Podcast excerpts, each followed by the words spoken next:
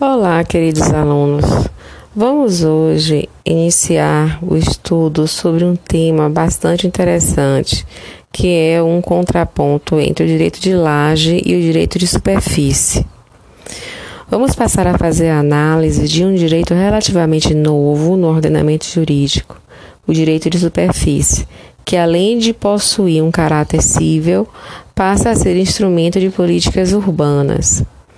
O direito de superfície é um direito real autônomo que consiste na prerrogativa de construir ou manter de forma permanente ou temporária obras e ou plantações em terrenos alheios.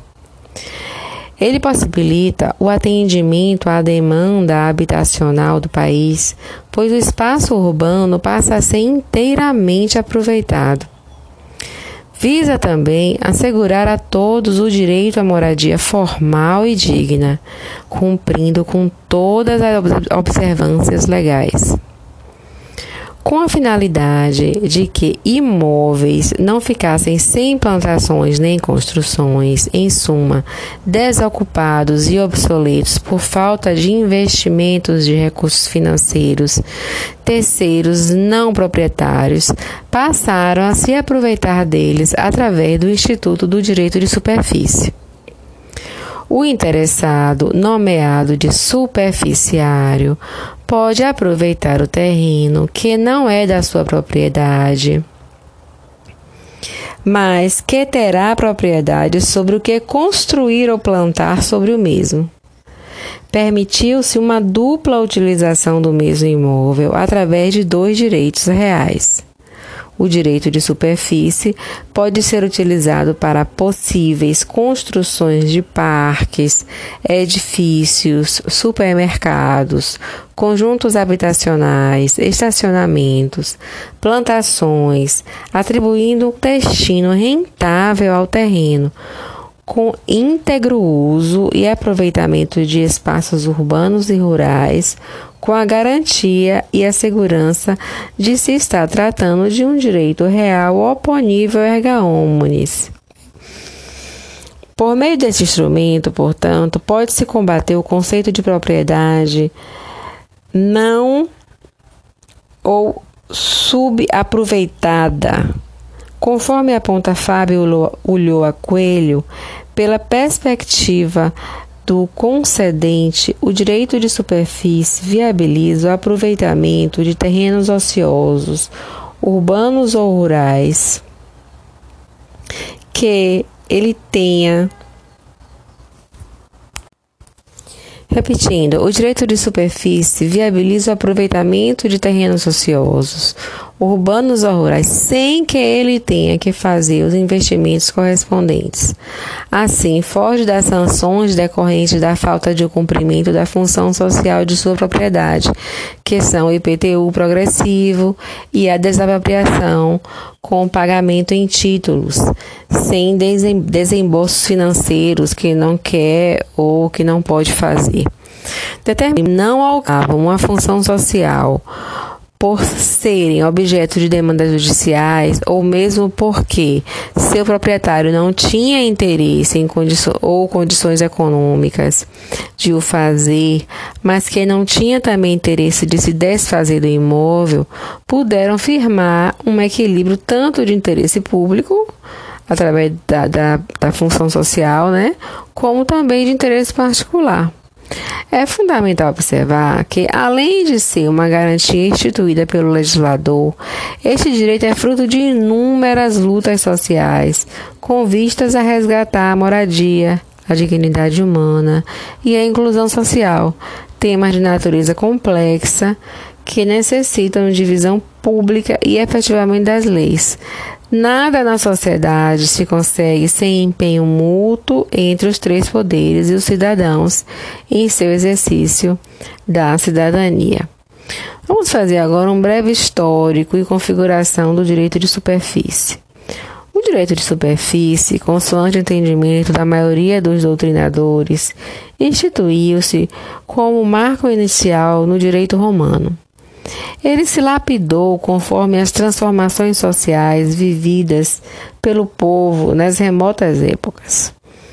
No entendimento de Silvia Carbonari, o direito de superfície apareceu pela primeira vez no direito romano por volta de 193 d.C.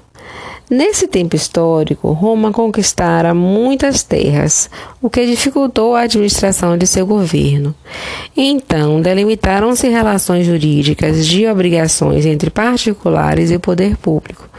Toda a terra era do conquistador, mas se concedia o solo público a particulares mediante prestação de um solarium ou cânon.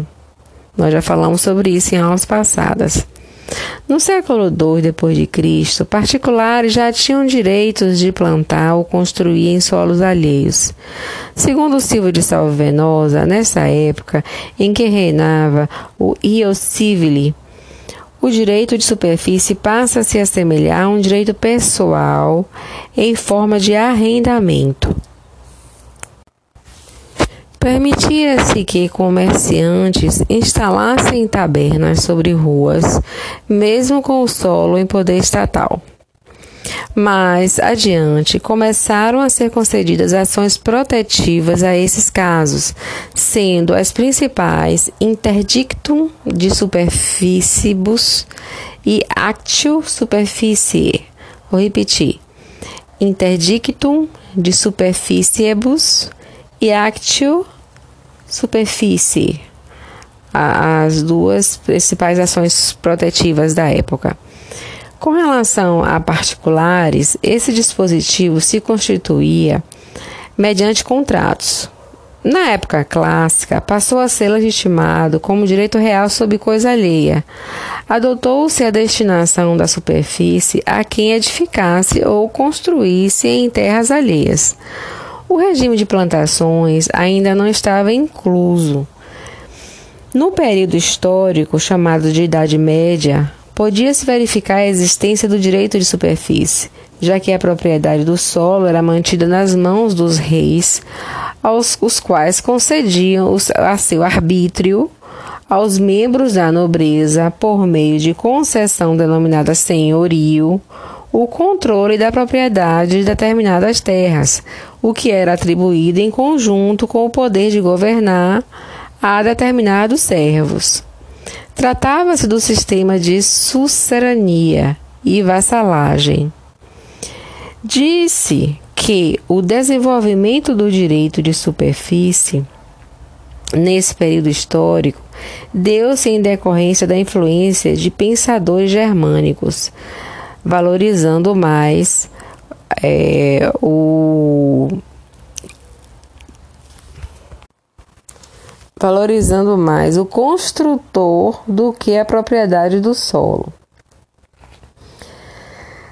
A função social da propriedade territorial urbana e a concretização do direito de moradia digna, o novo papel é, do direito de superfície, todos esses temas assim é, como eu, eu, estou apresentando até agora, até, até os idos do século XVIII, com a Revolução Francesa, revoltando-se contra as consequências que o antigo regime trazia, como a escravidão dos, dos servos e inúmeros abusos cometidos pelos senhores feudais, de modo que o Código de Napoleão não contemplou expressamente o direito de superfície que eu considerava como uma forma de sufocação da propriedade imobiliária.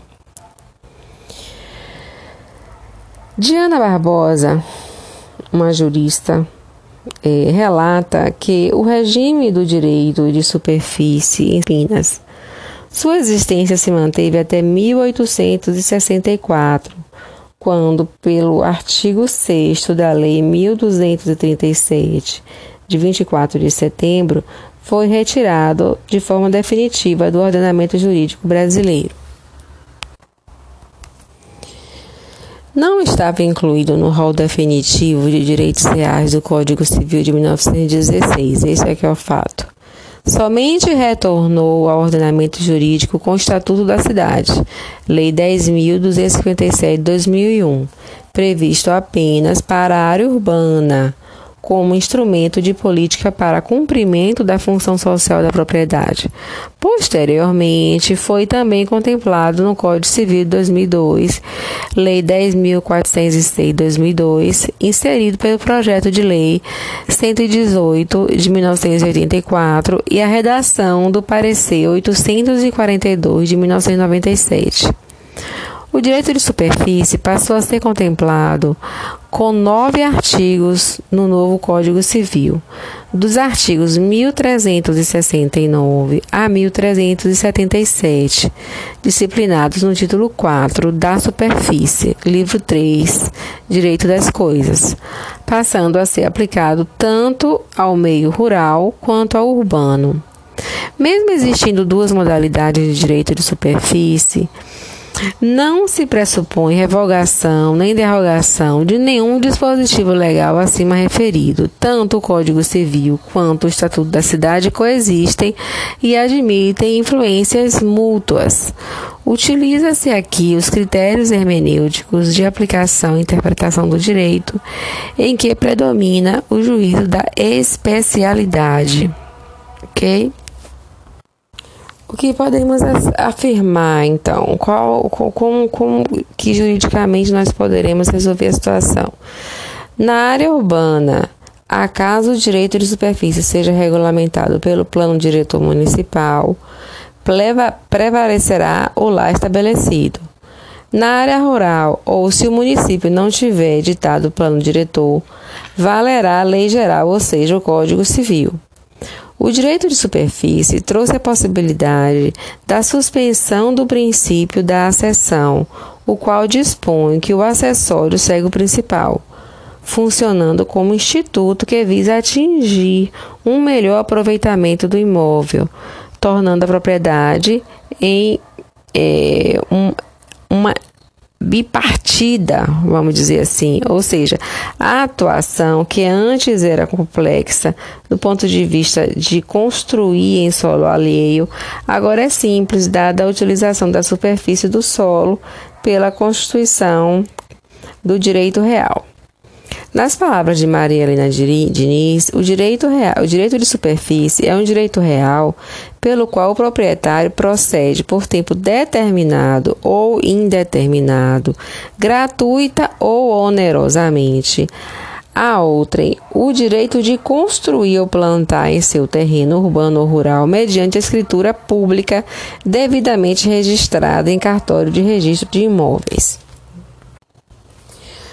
Para César Fiuza, a superfície se caracteriza por conferir a seu titular o direito de edificar ou semear na superfície de um terreno, usufruindo do que vier a construir ou plantar. Por sua vez, no entendimento de eh, Janaína Santin, ela é, diz o seguinte: um bom exemplo da utilidade da superfície seria o seguinte: um indivíduo A é dono de um grande terreno em certo centro urbano. Uma empresa B, desejando nele instalar um shopping center, propõe a A comprar-lhe o terreno. Ocorre que A não deseja vendê-lo. Propõe então B ceder-lhe o direito de superfície sobre o imóvel durante 50 anos, ficando B com a obrigação é, de pagar uma renda mensal a A ou a seus herdeiros durante o período é, durante o período B aceita a proposta, celebrando o contrato, que é levado a registro imobiliário, constituindo-se a superfície. B constrói o shopping e começa a explorá-lo. explorá-lo. A superfície tem vantagens para A e B. Para B, gera um direito real oponível a omnes. Para A, gera uma renda durante o prazo de 50 anos, após o qual adquire a plena propriedade do terreno e de tudo que nele se constituiu. Se construiu. Para B, a superfície é melhor que a locação, uma vez que origina um direito real. Para A, a superfície é melhor que a enfiteuse, que, é, por não ser perpétua, e é melhor que o usufruto. Para Guilherme Braga Teixeira, a superfície se caracteriza num direito real e não se confunde com o sentido etimológico da, do vocábulo que lhe deu a denominação, indicativo da parte superior de uma coisa corpórea e composto de proposição é preposição super e do substantivo fáceis, ambos latinos. Esse sentido, que é o da linguagem comum, corresponde ao da geometria, no qual se entende a superfície como a parte exterior dos corpos, a extensão considerada como duas dimensões, largura e comprimento. O sentido de superfície como direito real implica, além do comprimento e da largura, a altura, pois é, extrema, extra, é extremamente acima do solo que crescem as plantações e se, e, e se originam as construções. Assim, percebe-se que o direito de superfície reside na ideia de existência de um superficiário construindo e ou plantando um terreno que não possui propriedade e nem necessita adquiri-la. Ele será o proprietário do solo, subsolo e espaço aéreo. Com efeito, o fenômeno, o fenômeno da edificação e da plantação é denominado pelo princípio superfícies solo sedit, por força do qual tudo que se planta ou constrói em solo alheio é da propriedade do dono do solo, dominus soli. Pode ocorrer, contudo, como assina Ricardo Pereira Lira, a suspensão dos efeitos da acessão, quando se terá superfície temporânea, ou a interrupção é, dos efeitos da acessão, quando se consubstanciará caso de superfície perpétua não incidirá nessas hipóteses o aludido princípio superfície solo sedit, pois a propriedade da construção ou plantação é de quem a realizou, continuando o terreno no domínio do dono do solo. Essa suspensão ou interrupção resulta do direito de superfície. Logo, o proprietário, também chamado de concedente ou fundieiro, cede o solo de seu imóvel para outra pessoa determinada superficiário, que passará a ter domínio útil do imóvel por ser onerosa. É possível, entretanto, que é, não se pague nada ao proprietário, que é o direito de superfície gratuito. Então, o direito de superfície ele pode ser oneroso ou gratuito. E ao final, tudo que for constituído no imóvel agregará a ele, lucrando o proprietário pelas acessões e sendo indenizado pelo período em que cedeu gratuitamente a superfície. Como o direito refere-se à coisa alheia, é limitado. Superficiário não é dono do terreno divisível entre vários superficiários e também considerado impessoal pode ser transferido. Vamos falar agora sobre o direito de superfície no Código Civil e no Estatuto da Cidade.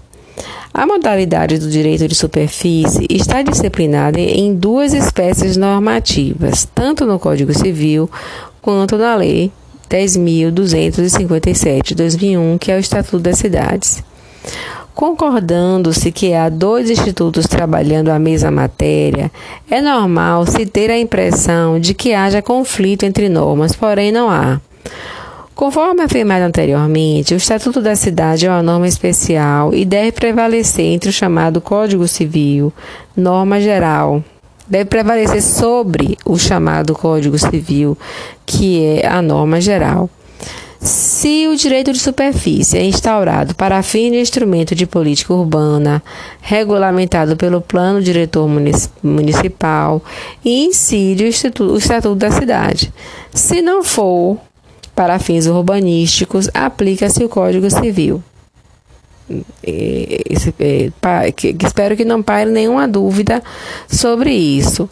Outra interpretação é a seguinte: se o Estado fizer parte da relação jurídica por ser o Código Civil aplicado entre civis, aplica-se a norma especial, o Estatuto da Cidade, que é uma lei de direito público.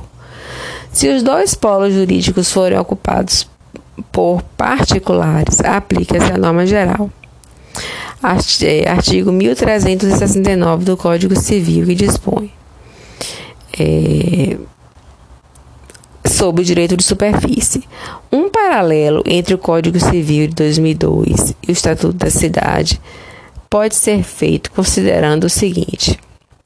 O proprietário pode conceder a outrem o direito de construir ou de plantar em seu terreno por determinado tempo, mediante escritura pública devidamente registrada no cartório de registro de imóveis.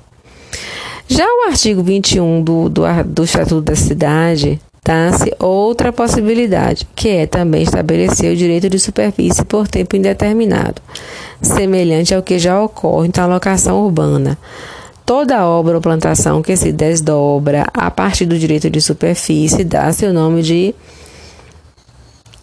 implante. Exatamente isso, implante. Segundo Valquíria Lopes, a concessão consiste na outorga pelo proprietário ao superficiário do direito de construir ou plantar sobre ou sob o, o terreno daquele. O proprietário é o cedente do direito de implante e o superficiário de Sandra Pires. O direito de implante pode se constituir através de plantação ou construção de qualquer tipo ou espécie dentre elas, moradia, comércio, praças, estádios, indústria, etc. Então, entende-se que o direito de superfície é um direito real sobre coisa ou terreno alheio, diverso e desligado da propriedade imobiliária. Sua constituição se dá por registro de ato de aquisição ou transmissão no cartório de imóveis e extinção através de uma averbação na matrícula imobiliária. Assim, o contrato de, que principia esse direito gera exclusivamente efeitos pessoais entre os partícipes. O superficiário tem o direito de usar o imóvel em termos contratuais. O superficiário apropria-se da posse direta da coisa, incumbindo ao proprietário a posse indireta. Porém, a eficácia do direito real só é obtida quando se registra no cartório imobiliário, ok? O direito real de superfície entre particulares é, no Código Civil Brasileiro né, podemos dizer o seguinte: a extinção, como modo de aquisição da propriedade plena pelo superficiário, em caso de inocorrência de indenização. O objetivo do direito de superfície seria proporcionar ao superficiário o direito de ocupar a extensão física e externa e direta do imóvel, seja plantado, construído ou usando espaço aéreo, com limitações é, direta do imóvel, seja plantando, construindo, usando espaço aéreo, com limitações de ordem contratual, mas com a segurança de um direito real. Conforme o entendimento de, de, de Teixeira, a superfície, ainda aqui, traz vantagens porque implica a transmissão das propriedades do superficiário. Este promoverá sessões no imóvel, instalando construções e plantações, na certeza de que, sendo proprietário, poderá delas dispor, seja é, alienando-as, seja gravando-lhes de garantia como penhor ou hipoteca. Até o momento do registro, o proprietário e superficiário só mantêm relações obrigacionais entre si. Com o advento do registro, passam a ter relação jurídica de natureza real, adquirem direitos e deveres recíprocos, repartem-se os ônus e bônus em face da coisa, ora entre si, ora perante o Estado e a coletividade. O, o superficiário tem, como um de seus deveres, arcar com encargos e tributos incidentes sobre o imóvel em acordo com os artigos 1375 e 1, desculpe, 1371 do Código Civil e artigo 21, parágrafo 3 do Estatuto da Cidade. Toda essa responsabilidade tributária Deixa eu repetir aqui. Toda essa responsabilidade tributária é fracionada de forma proporcional à parcela de ocupação real do instrumento. No artigo 21, parágrafo 1 do Estatuto da Cidade, dispõe que o direito de superfície abrange o direito de utilizar o solo, o subsolo ou o espaço aéreo relativo ao terreno, na forma estabelecida no contrato respectivo, atendida a legislação urbanística.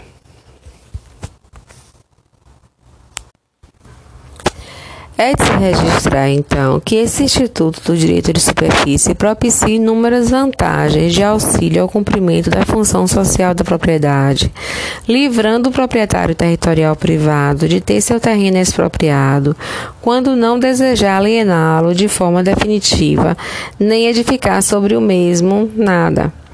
Tendo também possibilita ao poder público aumentar a oferta de moradias sem se desfazer do direito real sobre a terra, já que são inúmeros os casos de imóveis da administração direta e indireta que não cumprem sua função social pelos entraves burocráticos do regime jurídico administrativo. Favorece, portanto, tanto para é, o privado quanto para o público a construção de moradias e o cumprimento de funções sociais do solo urbano, inclusive atribuindo ao solo público destinação compatível com sua função. Assim, uma vida com dignidade só poderá ser alcançada com moradia adequada. É um direito social, na qual também faz parte a segurança jurídica da posse e da propriedade, que são direitos fundamentais individuais. Para ampliar ainda mais a oferta de moradia, em especial como importante instrumento de regularização fundiária, tem-se hoje no Brasil o direito de laje. Sobre ele, nós vamos iniciar nossa fala agora. Direito de laje ou de sobrelevação, que nada mais é do que um substituto derivado do direito de aquisição do solo que habitam as pessoas que fazem parte destes agrupamentos. Eh, não precisam seguir as regras do direito oficial brasileiro sobre arruamentos, tamanhos de lotes, forma e tamanho de construção, destinação de áreas. Não precisam de qualquer autorização do poder público para edificar, demolir, reconstruir. Passam a ser atraídas pela possibilidade de construírem aos poucos a sua moradia, conforme suas condições financeiras lhe permitam. Nessa situação, o movimento de pessoas de construções e de puxadinhos fazem com que a paisagem da favela torna-se uma pintura que se transforma todos os dias pela rapidez com que se, eh, as negociações acontecem.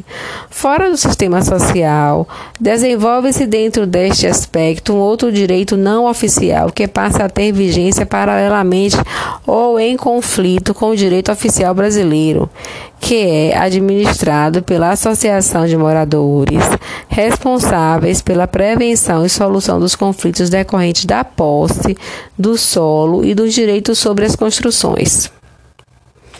Então, o direito de laje é um novo direito que surge, né?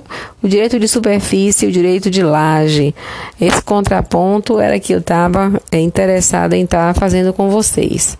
Com o fenômeno do êxodo rural acelerado, do crescimento urbanístico e a necessidade de sustentabilidade nas cidades, o direito de superfície veio garantir, ele veio para garantir o direito de acesso à moradia digna e promoção de paz, da paz social. Por meio de uma evolução do direito de superfície no Brasil, surgiu o direito de laje, por alguns doutrinadores chamado de direito de sobrelevação ou direito de superfície em segundo grau. Trata-se de uma realidade social tipicamente brasileira, em que o proprietário e um particular instituem um contrato referente ao andar ou andares superiores a um imóvel. Nesse contrato, o titular do direito real de superfície aliena a um terceiro o direito de construção na laje do seu imóvel, ou seja, construa sobre a primeira propriedade separada superficiária separa, construa sobre a primeira propriedade separada superficiária. Vou repetir. Então, construa sobre a primeira propriedade separada superficiária, a construção na laje de seu imóvel. Logo, o primeiro superficiário torna-se, com relação ao segundo superficiário, cedente de um direito real de construir sobre a coisa alheia. Seu exercício acarretará uma segunda propriedade separada de forma superficiária sobre a primeira, conforme entendimento de Letícia Marques Osório é o denominado direito de mais, elevar, é, de mais elevação ou de sobreedificação que faculta ao superficiário a elevação da altura do seu prédio dentro dos limites estabelecidos pela legislação urbanística. Haverá três fases de fases de propriedade: a do dono do solo, a do primeiro superficiário e a do segundo superficiário respectivamente. Tanto poderá ser constituído pelo espaço aéreo quanto é, o direito de laje e, e, a problemática do registro e, e imobiliário é, estaria é, de logo é, colocado para nós. Então, tanto poderá ser constituído pelo espaço aéreo quanto pelo subsolo de imóveis públicos ou privados. Artigo 1510, a, a inciso 1. Porém, é importante ressaltar que este instrumento só poderá ser utilizado se estiver previsto no plano diretor da cidade, já que é um instrumento de direito urbanístico em cidades com número de habitantes superior a 20 mil habitantes, bem como naqueles municípios descritos no artigo 41 do Estatuto da Cidade, a Constituição Federal obriga a aprovação desse plano pela Câmara Municipal, em seu artigo 182. No Código Civil vigente, o direito de laje fora inserido através da Lei nº 13.465 de 2017, alterando a redação do artigo 1225, para a qual foi inserido o inciso 13.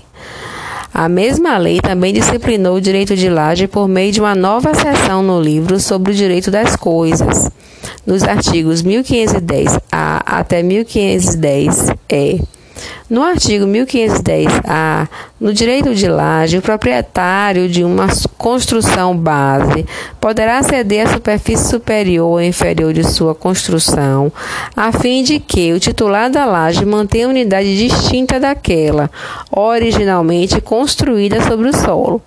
Nessa ótica, o direito de laje torna-se autônomo em relação ao direito de superfície.